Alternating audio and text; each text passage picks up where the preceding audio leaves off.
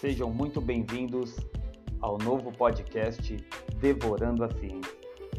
Nesse podcast, nesse piloto de podcast, no caso, né, nós vamos abordar um tema que eu gosto bastante de falar, é sobre nutrição. E antes, deixa eu me apresentar. Meu nome é Leandro Bruno, eu sou acadêmico de fisioterapia do Centro Universitário Santana. Estou cursando o sexto semestre e estou muito feliz de estar aqui falando do que seria a minha escolha de curso, a minha primeira escolha de curso. Eu fui para cursar nutrição na faculdade, porém eu os caminhos me levaram à fisioterapia e eu estou extremamente feliz na fisioterapia e a nutrição ficou como um hobby. Então, nada melhor a gente falar do que a gente gosta. Então, galera, eu vou abordar alguns temas sobre os mitos da nutrição e ainda mais do emagrecimento. Você... Nós somos bombardeados né, a todo momento por diversos mitos relacionados à, à nutrição, de condutas, de dietas, de tudo. A gente vai alencar as ideias para ficar algo legal e dinâmico, tá ok? Vamos lá seguir tocando o barco.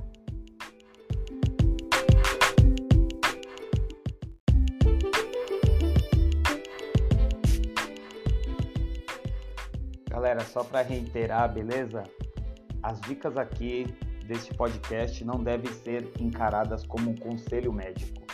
Busque sempre um profissional da área.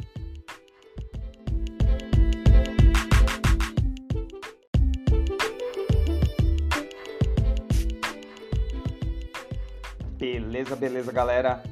Vamos partir agora de algumas definições.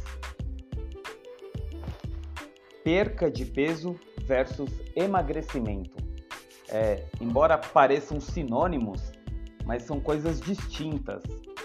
O, o emagrecimento, a, o objetivo, está relacionado à, à perca de gordura, né?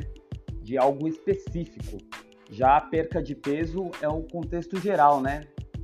Socorre principalmente é, quando você perde bastante água ou massa magra, em algumas estratégias também que atletas usam para bater o peso para determinada categoria que eles estão, eles necessitam ter essa perca rápida de peso, né? Então eles buscam diversas estratégias, desidratação, restrição de algum macronutriente para com um objetivo. O emagrecimento ele é mais duradouro do que a perca de peso.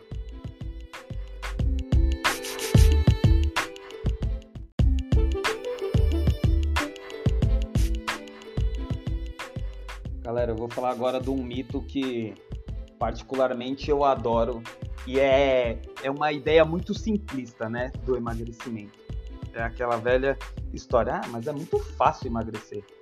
Basta a gente comer menos e gastar mais. Olha, que, que engraçado isso, né? É, olhando pela lei, pelas leis da física, parece até é, certa essa afirmativa, porque é a lei da termodinâmica, né? Eu ingiro menos e gasto mais. Perfeito. Porém, ao organismo vivo, isso não se aplica, porque o nosso corpo é, ele se adapta ao à nova condição, né? Onde você ingeria tantas calorias, você passou a ingerir menos, ele vai regredir o seu metabolismo aí, porque o intuito dele é sobreviver. E o seu intuito é parecer bonita ou saudável aí nas fotos do Instagram. Brincadeiras à parte, galera, é, eles acabam seguindo uma linha de que vamos elencar um vilão. É, as pessoas tendem a nunca chamar a responsabilidade para si por, e para suas ações, né? Elas tentam elencar um vilão, que é muito mais fácil você demonizar um, macronutriente, no caso, uma fonte de alimento, né? Para ficar melhor a compreensão. Ou são os carboidratos por hora, ou são a gordura, ou é a gordura, ou é a própria proteína, que é algo surreal. Existem até documentários da, na própria Netflix que comenta sobre o vilão, o vilão da vida saudável é a proteína, é algo surreal. A proteína é um macronutriente que ela é um construtor do corpo e a gente necessita dela.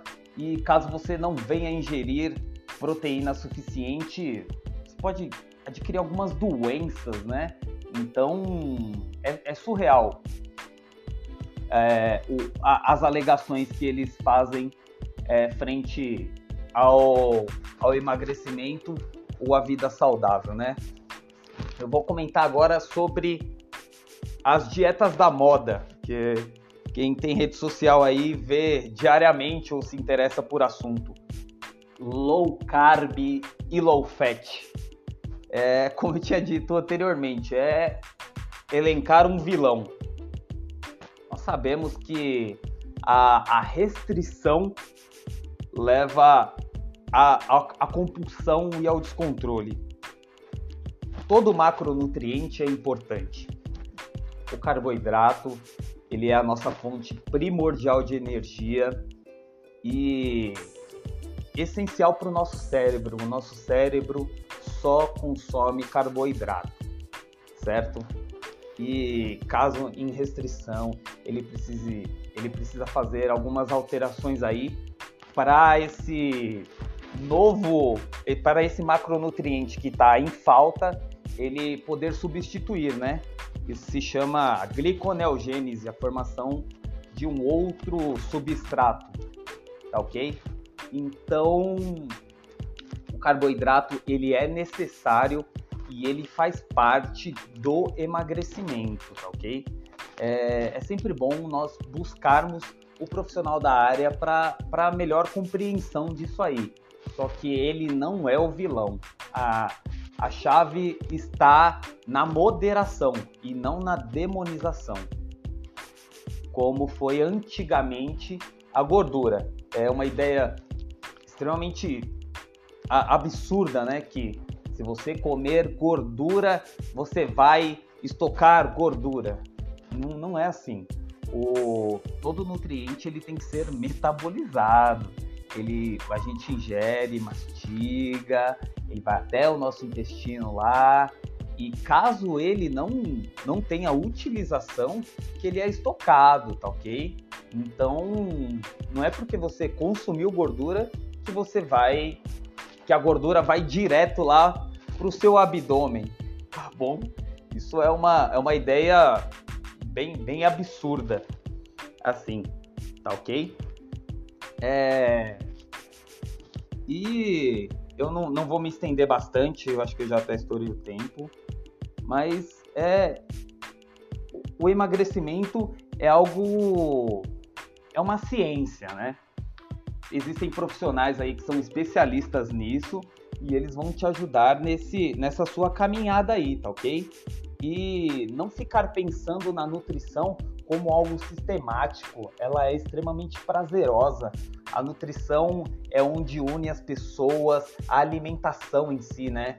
O, nós temos a cultura de sempre, tudo que nós comemoramos, a, nós envolvemos um alimento no meio. Então, ela, ele é extremamente social. E caso você se exclua disso, você está se excluindo da sociabilidade, né? Então, não exclua macronutrientes e nem alimentos específicos aí da, da sua alimentação, porque você acaba se tornando uma pessoa excluída, alheia a tudo, né? Marginalizada no sentido de estar no escanteio aí, tá ok? Pessoal, espero que vocês tenham gostado do, dessas dicas e Espero voltar mais vezes aqui. Meu muito obrigado. E eu poderia ficar falando aqui horas e horas sobre nutrição, porque eu tenho uma paixão pela nutrição. Valeu, galera. Obrigado, espero que vocês tenham gostado das dicas e fiquem com Deus. Até uma próxima oportunidade.